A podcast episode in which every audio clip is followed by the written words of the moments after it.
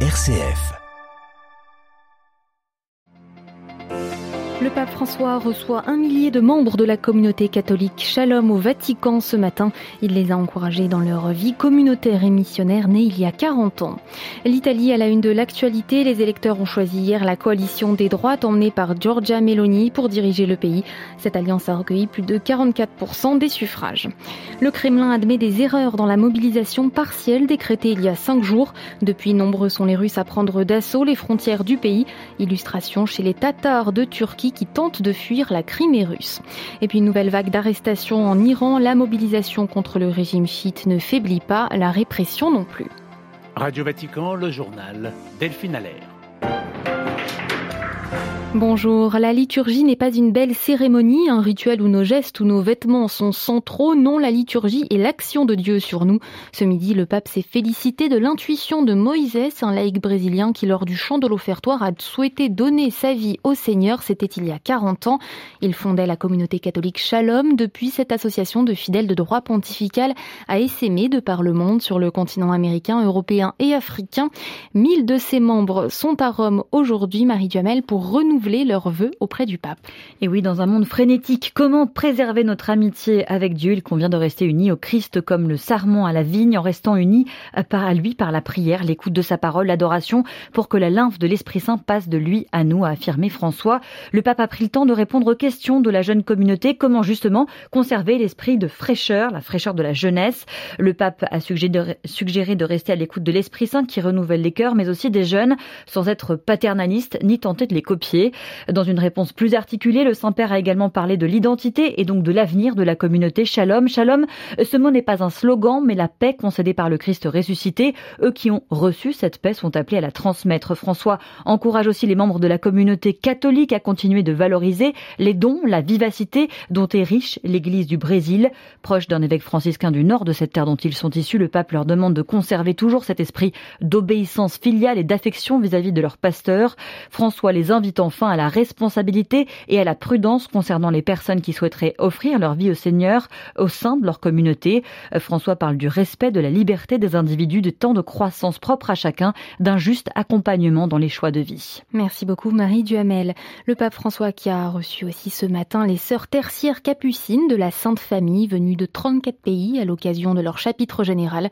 Le pape les a appelées à être des prophètes de l'écoute silencieuse de Dieu et de l'homme. Le pape nomme ce lundi un nouveau préfet au nouveau dicaster pour l'éducation et la culture. Il s'agit du cardinal portugais Tolentino de Mendonça, anciennement archiviste et bibliothécaire de la Sainte Église romaine. Cette dernière charge sera désormais occupée par l'italien monseigneur Angelo Vincenzo Zani. Début d'une semaine d'assemblée plénière pour l'épiscopat canadien. Les 72 évêques se retrouvent quatre jours à Cornwall dans l'Ontario. Euh, pour évoquer entre autres le processus de guérison et de réconciliation avec les autochtones et leur plan d'action à venir, fruit du pèlerinage pénitentiel du pape François sur leur terre en juillet dernier. À la une de l'actualité internationale, l'Italie qui passe à droite, les élections législatives anticipées tenues hier sur la péninsule ont plébiscité cette coalition des droites avec plus de 44,5% des voix. Cette alliance obtiendrait la majorité dans les deux chambres du Parlement. Une victoire nette avant tout de Giorgia Meloni et son parti Fratelli d'Italia qui recueille plus d'un quart des voix. Toutes les précisions à Rome, Blandine Hugonnet.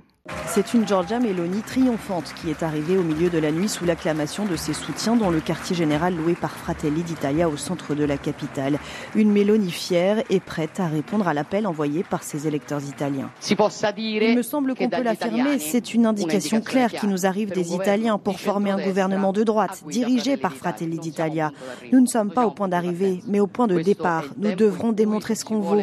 Il est l'heure de la responsabilité, car l'Italie nous a choisis et nous ne la trahirons pas. Loin devant ses rivaux démocrates et fort de sa victoire incontestable dans les urnes, le parti post-fasciste confirme sa place de première force politique d'Italie. Pour sa patronne de 45 ans, la route semble donc toute tracée pour prendre la suite de Mario Draghi, devenir la première femme présidente du Conseil italien et former le premier exécutif d'extrême droite depuis la chute du régime de Mussolini. Une route qui pourrait être semée d'embûches au sein de l'alliance avec Silvio Berlusconi et Matteo Salvini, le patron de la Ligue qui s'est fait voler la vedette par la nouvelle coqueluche souverainiste et va devoir digérer une chute dans les urnes hier. En attendant la formation le mois prochain ou plus tôt du prochain gouvernement, l'hémicycle italien se teinte donc indéniablement de bleu, la couleur de la coalition de Giorgia Meloni désormais majoritaire au Parlement. À Rome, Blandine Gonnet pour Radio Vatican. Un week-end chargé à la frontière russo-finlandaise, les gardes frontières finlandais ont enregistré 17 000 entrées de Russes qui fuient la mobilisation partielle de Moscou. Le Kremlin, qui admet ce matin des erreurs dans cette mobilisation des réservistes, annonce également ne pas avoir pris de décision sur la fermeture des frontières nationales. Et pendant ce temps, les référendums d'annexion à la Russie sont toujours en cours jusqu'à demain dans quatre régions de l'Est et du Sud de l'Ukraine. Un procédé qui fait réagir le Conseil ukrainien des églises des organisations religieuses du pays. Celui-ci réitère l'inviolabilité de tout le territoire ukrainien et qualifie la tenue des référendums de parodie de démocratie. Ces référendums d'annexion, méthode déjà appliquée par Vladimir Poutine en 2014, année d'annexion de la Crimée. Cette péninsule au bord de la mer Noire abrite une importante minorité turcophone et musulmane, les Tatars, qui conservent avec la Turquie des liens étroits hérités de l'époque ottomane. Depuis le début de la guerre, la Turquie aurait accueilli quelques 4000 Tatars fuyant l'Ukraine et ces derniers jours, ils seraient nombreux à tenter justement de fuir la Crimée. À Istanbul, à. Ces derniers mois, les réfugiés tatars accueillis en Turquie étaient quasiment tous des femmes et des enfants, leurs pères étant restés se battre pour l'Ukraine. Avant la guerre, la plupart de ces réfugiés habitaient à Kiev, après avoir fui en 2014 leur terre ancestrale, la Crimée, annexée par la Russie à l'issue d'un référendum déjà qualifié de simulacre par Kiev et les Occidentaux. Les autorités turques installent les réfugiés tatars dans quatre villes de l'ouest du pays. Anife Kurtseitova sert de relais à ses compatriotes à Eskişehir. Depuis quelques jours, depuis que Vladimir Poutine a décrété la mobilisation partielle en Russie, Anife note un grand changement. Mon téléphone sonne jour et nuit. Ce sont des Tatars qui veulent fuir la Crimée. Mais par où? Ils ne savent pas. C'est très dur, car les Russes ne veulent pas laisser sortir les hommes. Mais eux ne veulent pas se battre pour la Russie. La police vient les chercher dans les villages, les mosquées, sur les marchés. Sur 100 hommes de Crimée enrôlés dans l'armée, 80 sont tatars, alors qu'ils ne représentent pas 20% des habitants de la Crimée. Ils ne leur laissent même pas le temps de se préparer. C'est la panique. La Turquie, pour sa part, n'a jamais reconnu l'annexion de la Crimée et juge illégitime les référendums des derniers jours. À Istanbul, un endroit pour Radio Vatican. Et conséquence de la guerre, la bourse de Moscou plonge ce matin de 10% à son plus bas niveau depuis le début de l'offensive en Ukraine. Nouvelles arrestations en Iran de manifestants qui protestaient contre la mort d'une jeune femme détenue par la police des mœurs. La contestation populaire ne pas voir entraîne Xavier Sartre un durcissement de la répression.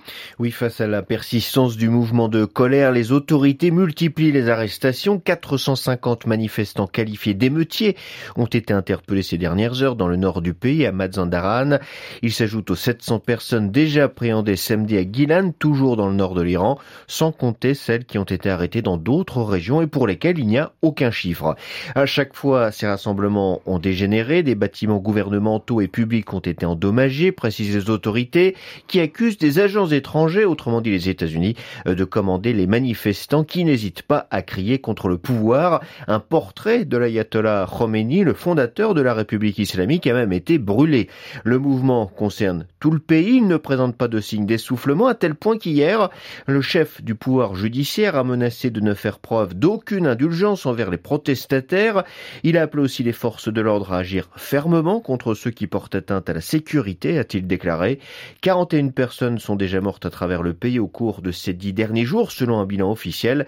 Certaines ONG, Delphine, parlent de 57 morts. Merci. Xavier Sartre. De longues files d'attente aujourd'hui devant plusieurs banques au Liban après une semaine de fermeture à cause de braquages, de clients voulant retirer leurs économies. Cette réouverture reste partielle. La plupart des agences demeurent fermées, alimentant la colère des, des Libanais.